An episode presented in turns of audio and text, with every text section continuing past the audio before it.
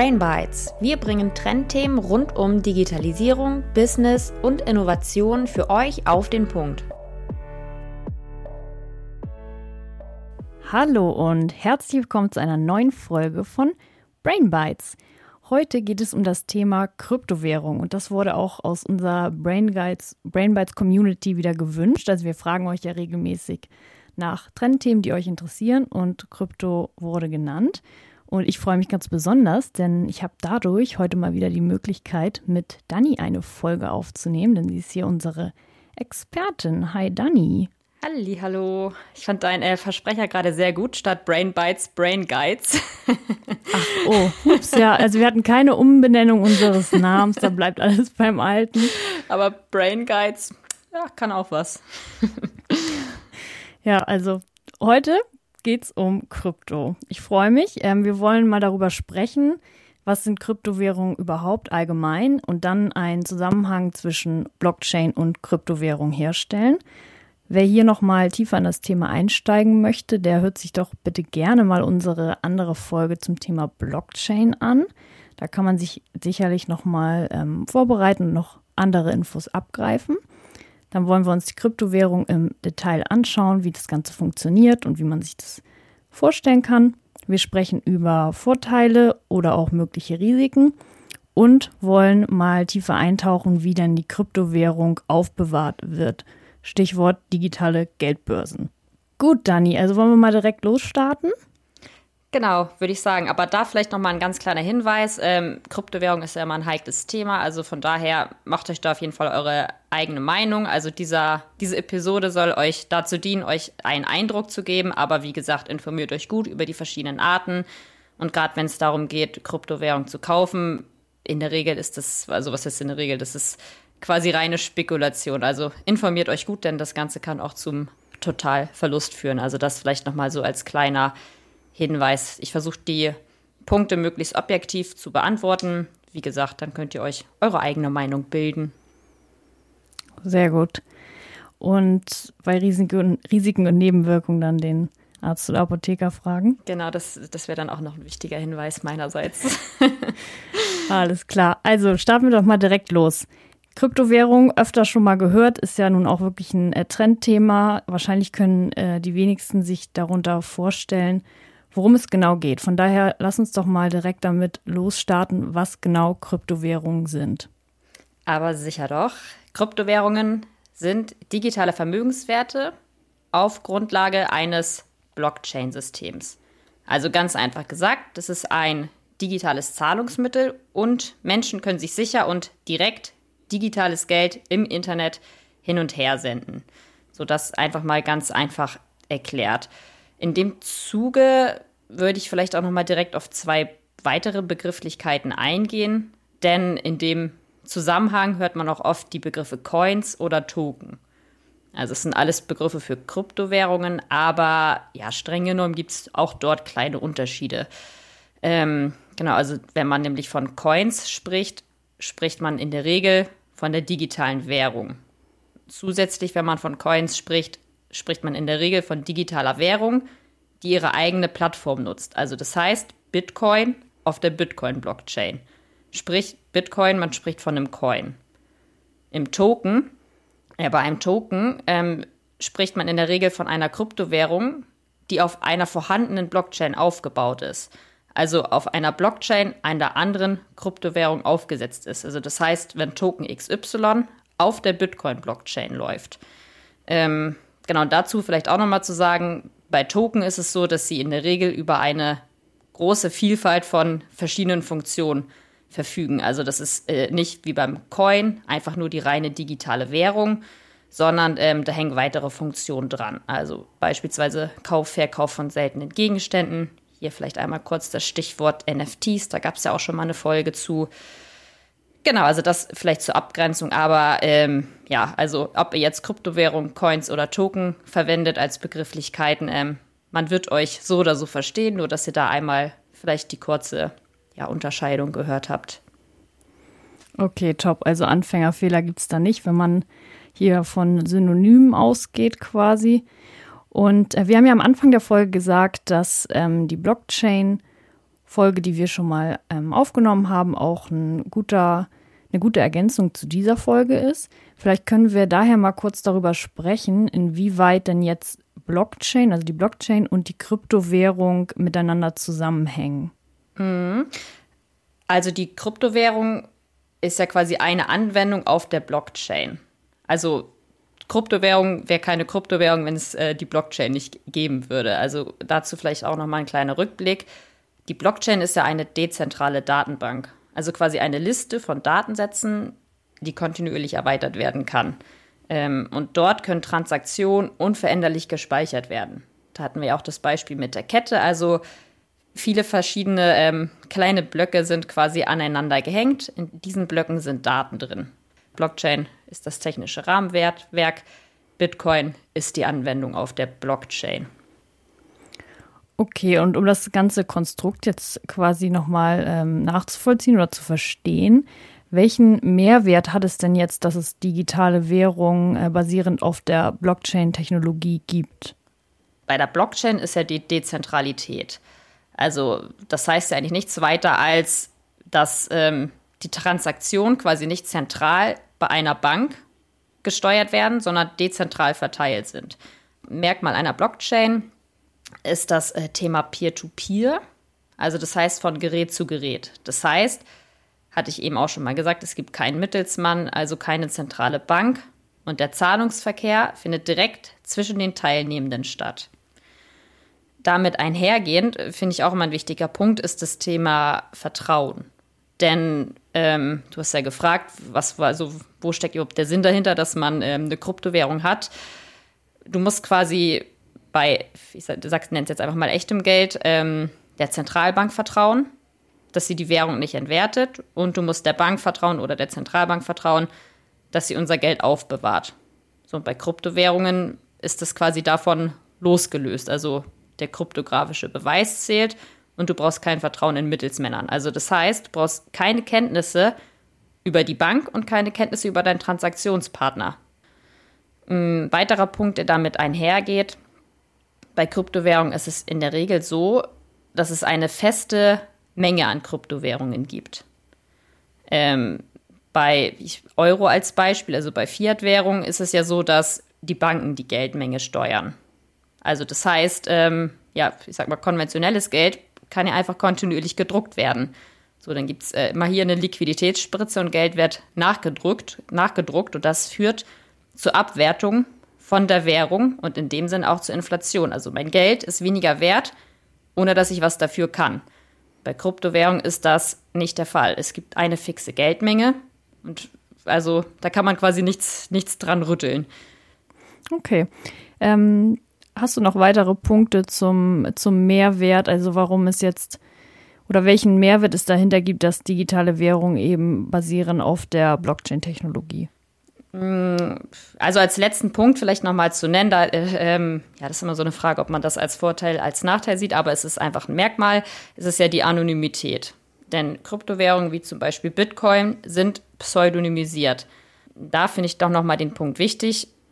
Anonymität heißt nicht gleich Kriminalität. Also das heißt nicht, mhm. dass es ein Freifahrtschein ist fürs illegale Handeln, wie viele fälschlicherweise oft annehmen, denn es ist ja immer noch so, es ist die Blockchain, also alle Transaktionen sind öffentlich einsehbar und können nachverfolgt werden. Man sieht da, also man sieht da nicht, Daniela schickt so viel Geld, aber man kann jede Transaktion nachvollziehen. So, und wenn ich weiß, wer dieses Pseudonym quasi ist, weiß ich auch, wer das ähm, Geld geschickt hat. Also, das, also da wird ja auch ganz oft gesagt, Kryptowährung, ähm, ja, kann dann auf dem Schwarzmarkt zum Schwarzhandel, was auch immer, benutzt werden, aber es ist halt wie beim, wie beim Bargeld. Nur bei, ähm, bei der Kryptowährung hast du in dem Sinne den Vorteil, du kannst es einfach nachvollziehen. Also von daher mhm. würde ich das Argument auf jeden Fall widerlegen, dass es äh, ein Freifahrtschein ist fürs äh, illegale Handeln, denn das hört man ja tatsächlich oft. Kryptowährung ist ja oft so ein bisschen negativ behaftet. Ja, ich glaube, das ist aber auch so gerade dieser Begriff Anonymität, das ja. ist auch sehr äh, ja, negativ behaftet. Ne? Wenn, ja. Also wo ist Anonymität was mhm. gut ist, jetzt wenn man allgemein im Internet von Anonymität zum Beispiel spricht, das mhm. sind immer so, also das reizt dann direkt und man denkt, okay, das, ja. das kann, kann nichts Gutes sein. Ja, definitiv, stimmt. Okay, Ja, vielleicht mal die Frage an dich zwischendurch. Sophie, welche Kryptowährung kennst du denn eigentlich? Uiuiui, jetzt erwischst du mich ja hier. Also ich bin ja bei dem Thema eher so ein unbeschriebenes Blatt. Von daher, die einzige Kryptowährung, die ich jetzt grundsätzlich im Kopf habe, ist natürlich Bitcoin eigentlich. Aber das ist natürlich, also ich denke, das geht den meisten ZuhörerInnen von uns jetzt hier so, dass sie als erstes an Bitcoin denken. Ähm, ist wahrscheinlich auch die äh, populärste mhm. Währung, oder? Ja, das äh, ist die Antwort, die ich tatsächlich erwartet habe. Ähm, genau, also es gibt äh, ganz, ganz viele Kryptowährungen, aber genau, wie du gesagt hast, Bitcoin ist quasi die populärste. Aber es gibt viele, viele weitere Kryptowährungen. Ähm, das sind sogenannte alternative Coins und da gibt es wirklich tausende verschiedene. Okay, also das Thema ist jetzt ja nun nicht super alt. Wie kommt es denn, dass sich jetzt in der, in der Zeit so viele verschiedene Kryptowährungen entwickelt haben? Also gerade am Anfang war es auch wahrscheinlich so, dass viele quasi vermeintliche Schwächen äh, von Bitcoin versucht haben zu verbessern. Ähm, dann gibt es aber natürlich auch den Fall, dass einfach neue Features hinzugefügt wurden, beziehungsweise einfach neue Anwendungsfälle und neue Funktionen. Aber dazu vielleicht auch nochmal generell zu sagen, es gibt viele Kryptowährungen, aber viele davon verschwinden auch relativ schnell wieder von der Bildfläche. Also man sieht es ja, der ne? Bitcoin setzt sich durch. Das ist nach wie vor einfach ähm, die populärste Kryptowährung. Man wird sehen, wo das Ganze hinläuft. Das soll jetzt nicht heißen, dass sich Bitcoin für immer durchsetzen wird. Aber ähm, ja, viele andere Währungen, die sich quasi zum Ziel gesetzt haben, Bitcoin zu verbessern, haben es dann scheinbar nicht geschafft oder nicht, noch nicht so weit nach vorne geschafft wie Bitcoin. Ja, das finde ich super spannend. Und äh, wenn es jetzt aber so viele verschiedene Kryptowährungen dennoch aktuell gibt, Worin liegen dann die Unterschiede der einzelnen Währungen? Kryptowährungen erstmal unterscheiden sich in ihren Anwendungsbereichen. Hatte ich auch schon erzählt. Nicht alle haben den Zweck einer Digitalwährung. Also nicht von jeder, ist es nicht von jeder Kryptowährung der Zweck, quasi einen digitalen Euro, sage ich jetzt einfach mal, abzubilden. Also das ist der erste Punkt. Unterschiedliche Anwendungsfälle. Ähm, dann gibt es ja auch unterschiedliche Blockchains. Also das sind einfach unterschiedliche Technologien. Es gibt ja nicht nur die Bitcoin-Blockchain, sondern es gibt, gibt viele weitere Blockchains. Ähm, und damit einhergehend sind es auch einfach unterschiedliche technische Details. Okay, also das, dass ich quasi mit der Kryptowährung äh, bezahle und dass mein digitales äh, Zahlungsmittel ist, das ist nur ein möglicher ähm, Anwendungsfall. Magst du dann vielleicht mal ein paar Beispiele nennen, wo Kryptowährungen dann in der Praxis noch so Anwendung finden? Genau, wie du schon gesagt hast, ähm, ganz klassischer Anwendungsfall ist einfach das Bezahlen, also digitales Zahlungsmittel. Klassischer Bezahlcoin ist einfach Bitcoin. Das ist ja auch das, was die meisten kennen. Ähm, genau, aber ein weiterer Anwendungsfall sind zum Beispiel Smart Contracts, also auf Deutsch smarte Verträge. Das kann man sich vorstellen wie einfach ein intelligenter Vertrag, ein digitaler Vertrag, der auf einer Blockchain-Technologie basiert. Das vielleicht mal ganz kurz erklärt die Bedingungen zwischen Käufer und Verkäufer werden dabei quasi direkt im Code festgehalten und der Vertrag wird letztendlich selbst ausgelöst. Also da ist äh, niemand, der den Vertrag unterschreiben muss, was auch immer, sondern das Ganze ist an fest, äh, festgelegten und im Code niedergeschriebenen ähm, äh, Bedingungen gekoppelt. Also wenn eine Bedingung erfüllt ist, ist der Vertrag ausgelöst. Also wenn Bedingung erfüllt ist, dass Sophie mir eine Million Euro an Kryptowährung überwiesen hat, dann geht mein Haus in deinen Besitz über, beispielsweise. In dem Zusammenhang vielleicht auch nochmal, ähm, bei Smart Contracts ähm, spricht man auch ganz oft von DeFi, also Decentralized Finance. Ähm, auch ein wichtiger, wichtiger Begriff in der Kryptoszene und ein Begriff, den man wahrscheinlich öfter hören wird. Das kann man sich quasi vorstellen wie ein eigenes Ökosystem im Blockchain-Bereich mit dem Sinn, digitale Finanzdienstleistungen zu ermöglichen. Ähm, genau, und die Nutzung von Decentralized Finance erfolgt in der Regel mit sogenannten dezentralen Applikationen.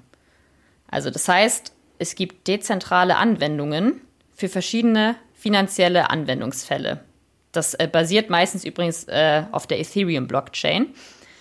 Und ähm, genau, das Ganze läuft dann unabhängig vom Banken. Also was im Code programmiert worden ist, ist letztendlich Gesetz. Ein Beispiel dafür, also für diese dezentralen Applikationen können zum Beispiel sein, dass Kredite aufgenommen werden, Geld kann verliehen werden, man kann Versicherung kaufen. Also man hat einfach eine schnelle Abwicklung ohne Papierkram. Also man nutzt alle Vorteile der Blockchain ähm, letztendlich ohne Mittelsmann und kann so Finanzdienstleistungen ermöglichen. Also das ist so ein ganz großer zweiter Case, wo es letztendlich mehr um die Funktion geht als um das Zahlungsmittel.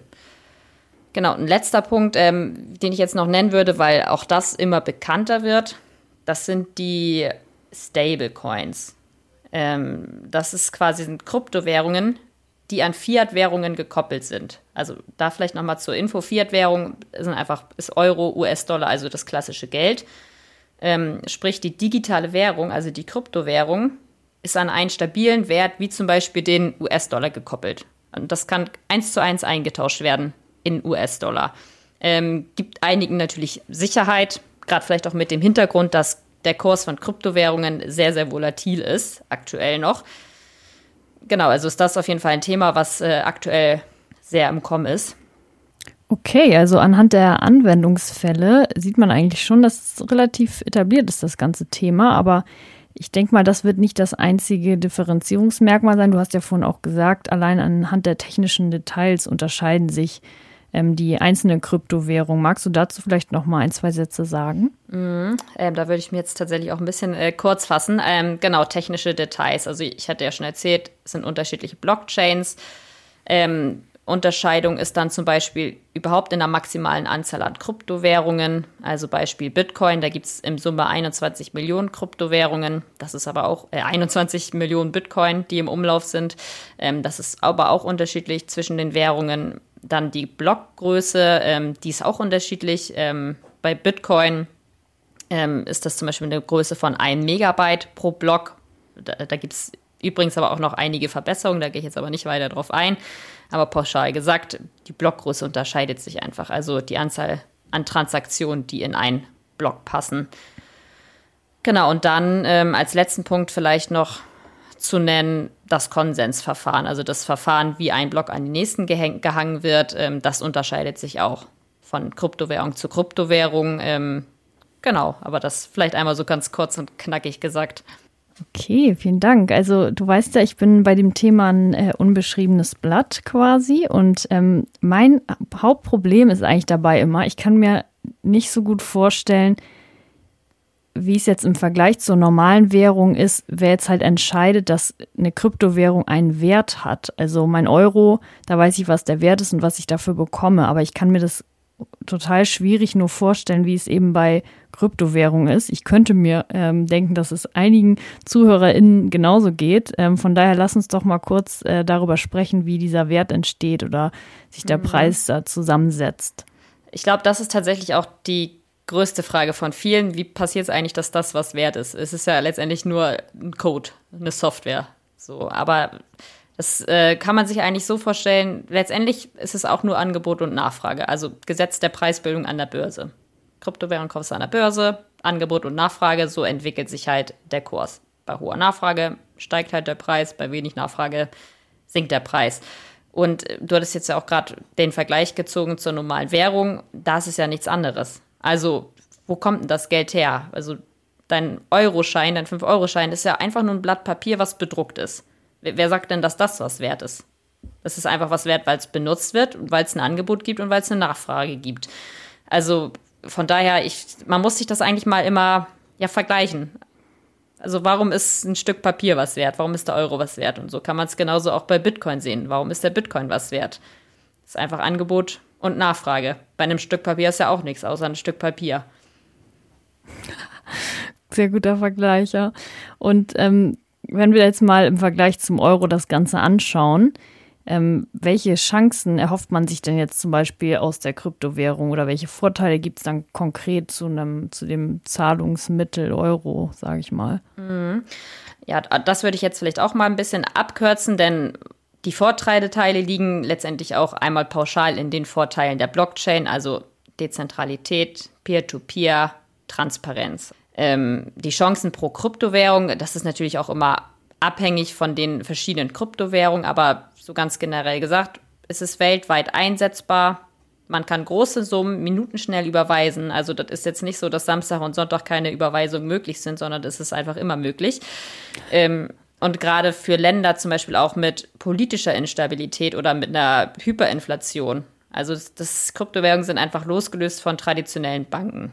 Also es findet keine Geldentwertung statt. Ähm, man hat einen einfachen Zugang. Also man braucht eigentlich nur ein Smartphone und Internet. Das ist ja, by the way, auch nicht in allen Ländern so gegeben, dass man sich mal eben ein Bankkonto eröffnen kann.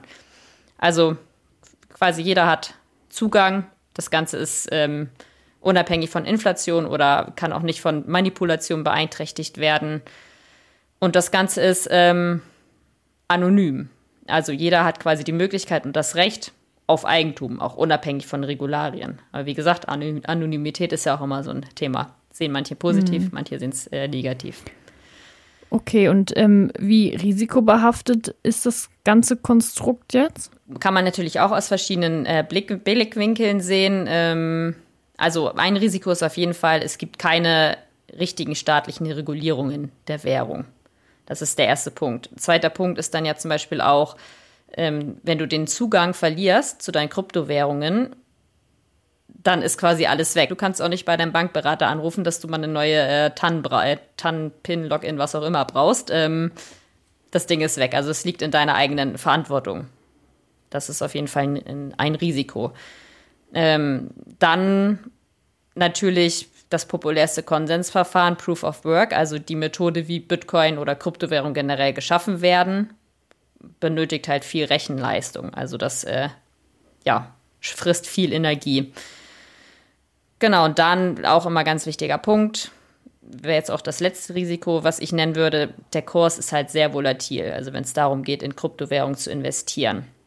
Also wenn man investiert, ist man echt einem extrem hohen Risiko ausgesetzt. Man sagt ja immer, je, je, mehr Risiko, desto mehr Rendite. Ist natürlich auch so, aber man muss sich auch ganz klar bewusst sein, das Geld kann weg sein. Und äh, man äh, stirbt äh, einige Tode, weil das sind extreme Wertschwankungen. Also dann muss quasi nur mal so ein Elon Musk bei Twitter äh, Hashtag Bitcoin posten und der äh, Kurs explodiert und andersrum oh. geht's genauso. Also das kann man sich echt nicht vorstellen, was da abgeht. Also das muss man sich wirklich, dem muss man sich wirklich immer bewusst sein. Also nervenaufreibend ist es allemal.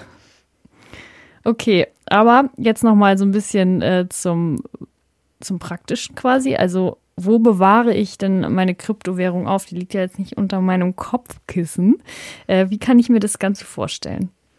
Ja, also unter deinem Kopfkissen könnte es äh, tatsächlich sogar liegen, ähm, wenn ich jetzt mal auf die Geldbörsen eingehe. Wenn Aber, da mein Handy liegt? Genau, zum Beispiel, wenn da dein ah. Handy liegt oder ein Blatt Papier. Also das, äh, das Beispiel war gar nicht so abstrakt. Ähm, genau, also Kryptowährung bewahrt man in Geldbörsen auf, in digitalen Geldbörsen. Ähm, genau, also Kryptowährung, beziehungsweise eher gesagt der Schlüssel zu diesen Kryptowährungen speichert man in einer digitalen Geldbörse. Das Ganze wird auch Wallet genannt. Ähm, Im Endeffekt ist das einfach nur eine Software, mit der du deine äh, Kryptowährung verwalten kannst. Also dazu vielleicht auch nochmal zu sagen, die Kryptos sind selbst nicht dort gespeichert, sondern nur der Schlüssel, mit dem man letztendlich ähm, Zugriff hat. Denn das Kryptovermögen selbst liegt halt auf der Blockchain über deine Wallet, also deine Geldbörse, bekommst du Zugriff, weil in dieser Geldbörse halt dein Schlüssel gespeichert ist. Äh, okay, was ist mit diesem Schlüssel gemeint? Also das ist quasi ein Code, mit dem ich dann Zugang habe? Genau, also dein Schlüssel ist quasi der Nachweis, dass man selbst der Inhaber ist. Wenn dieser Schlüssel weg ist, dann verliert man ganz hart gesagt auch den Zugang. Und ein Schlüssel selbst, also das kannst du dir einfach wie ein langes Passwort letztendlich vorstellen. Ähm, dabei unterscheidet man zwischen Private Key und Public Key, auch wichtige ähm, Begriffe, wenn man sich mit Kryptowährung auseinandersetzt. Private Key ist der Zugang zur digitalen Geldbörse. Also nur wer diesen Private Key hat, hat Zugriff zu dieser digitalen Geldbörse. Das kannst du eigentlich vergleichen mit deinem Online-Banking, also Login und TAN. Ähm, genau, und dann gibt es also den Private Key, der ist private, den äh, sollte man möglichst geheim halten. Und der Public Key, das kannst du dir wie deine IBAN vorstellen. Also das ist einfach der Empfänger von Transaktionen. Also man sieht nicht, Daniela hat so viel Geld überwiesen, sondern man sieht diese pseudonymisierte Adresse und das ist der Public Key. Okay, du hast jetzt ja äh, eben noch über die ähm, Geldbörse, also, also die Wallet gesprochen. Ich denke da jetzt quasi immer an die App, die ich auf dem Handy habe, also meine Wallet auf dem iPhone, wo ich äh, Tickets, ich habe jetzt zum Beispiel eingecheckt gerade für, äh, für meinen Flug nach, nach Teneriffa in die Sonne.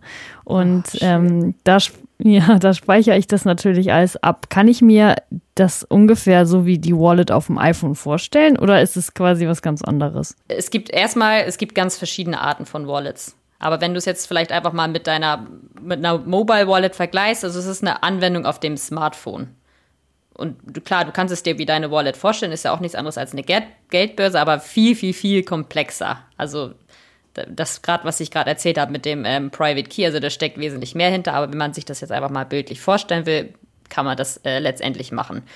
Ähm, genau, da wäre auch quasi eine Art von diesen verschiedenen Wallets, die Mobile Wallet, also das, was einfach auf deinem Smartphone ist. Du hast da eine Anwendung drauf und damit kannst du zum Beispiel auch mobil bezahlen.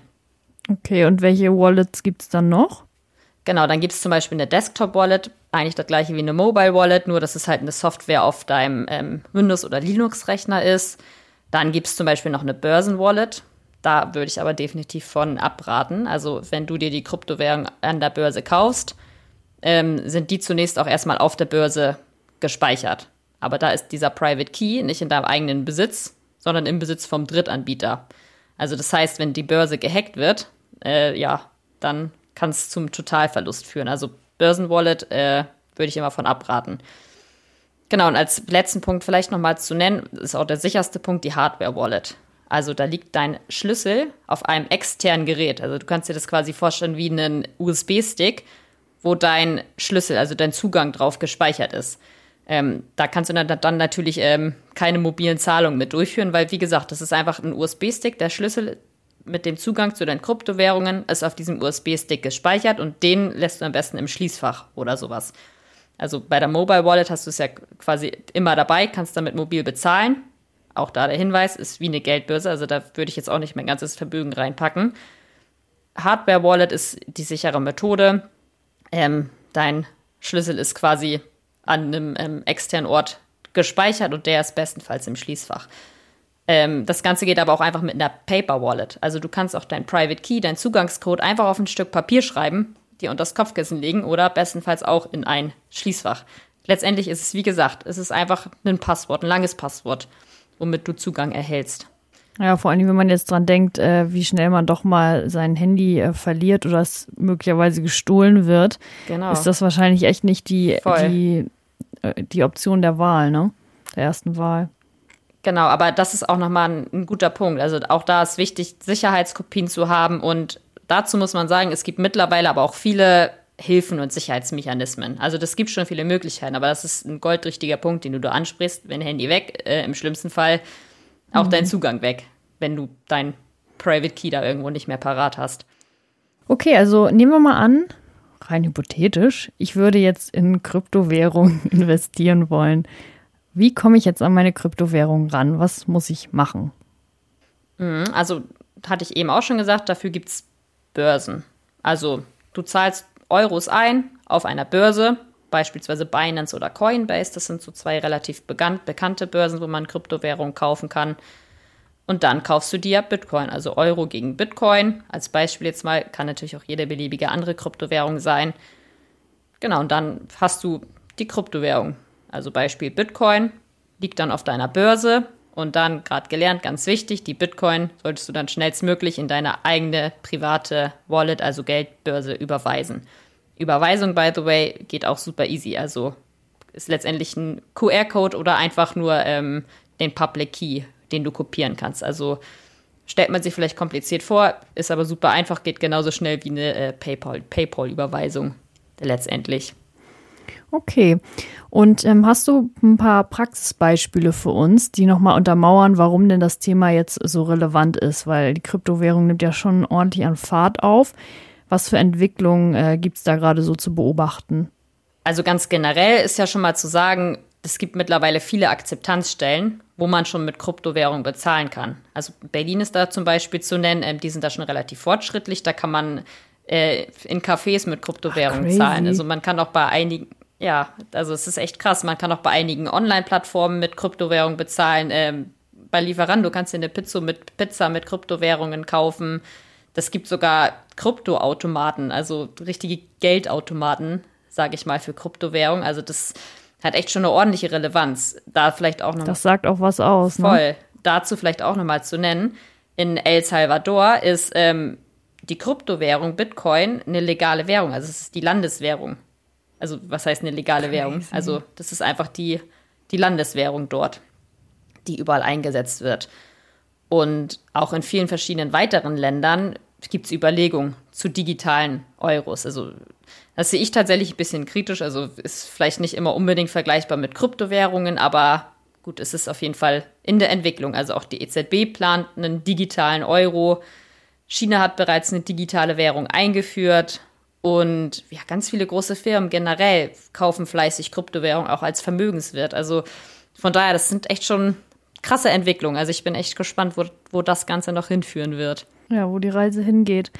Ich finde, das zeigt auch nochmal wirklich, wie relevant das Thema ist. Allein, dass du mhm. eben schon an verschiedensten Stellen damit zahlen kannst und es halt zunehmend etabliert wird und auch das Vertrauen dem gegenüber steigt und es nicht mehr nur so eine Blackbox ist mhm. und keiner äh, traut sich daran, sondern es ist halt zunehmend verbreitet einfach, ne? Ja. Stimmt. Gut, Dani. Also ich äh, bedanke mich, denn wir sind am Ende dieser wirklich inhaltsgeladenen Folge. Ich denke, wir haben sehr viel mitgenommen von einem ja schon auch sehr komplexen Thema. Aber ich finde, du hast es äh, sehr gut äh, heruntergebrochen und uns einen kompakten Einblick dazu gegeben. Vielen Dank an dieser Stelle. Ja, sehr gerne. Hat mir auf jeden Fall auch Spaß gemacht, mit dir mal wieder eine Folge aufzunehmen. Denn hattest du ja eingangs auch gesagt, die letzten beiden Folgen waren Expertenfolgen. Also ja, finde ich heute auch. mal wieder zu zweit am Stissel. Ja, ja, das war schon äh, ganz äh, fremd, weil ich dich so lange nicht dran hatte. Aber wir haben uns wieder ja. gut eingegroovt und ähm, der Routine wegen, ähm, du hast sicherlich noch ähm, ein paar Key Takeaways für uns mitgebracht. Also nochmal in Kürze, was haben wir gerade gelernt? Mhm, genau, also einmal kurz und knackig. Punkt 1, Kryptowährungen sind digitale Vermögenswerte basierend auf der Blockchain-Technologie.